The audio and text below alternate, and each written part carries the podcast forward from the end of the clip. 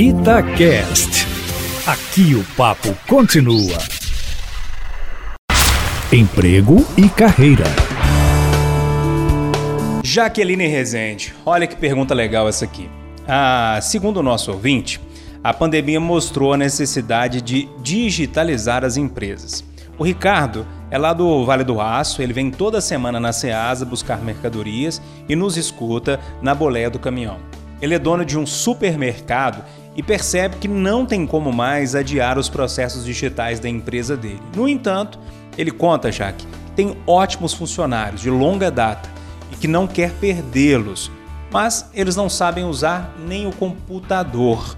E ele pergunta: o que, que eu posso fazer para digitalizar a minha empresa, mas continuar com os empregados, com os trabalhadores que eu gosto tanto? Bom dia para você. Bom dia, Júnior. Olha só, esse é um desafio para todo mundo. Para ele ter uma ideia, né? A minha avó, de 82 anos, ela está aprendendo a se digitalizar, porque ela quer ter acesso ao banco, não pode sair. Nós estamos ensinando. É um processo muito desafiador e lento. Só que não tem outra escolha. É preciso treinar, é preciso ensinar, quebrar esses paradigmas e essas nessas crenças e esse medo que as pessoas têm. Não tem outro caminho.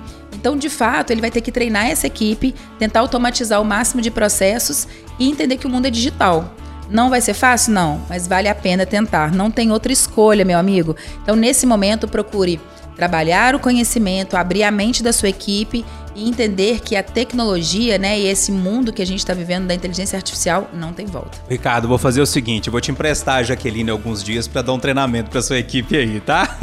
E se o Ricardo quiser falar com você, fala lá nas redes sociais, né, Jaque? Fala sim, pode mandar uma mensagem que a gente te ajuda muito no Jaque Resende. Grande abraço.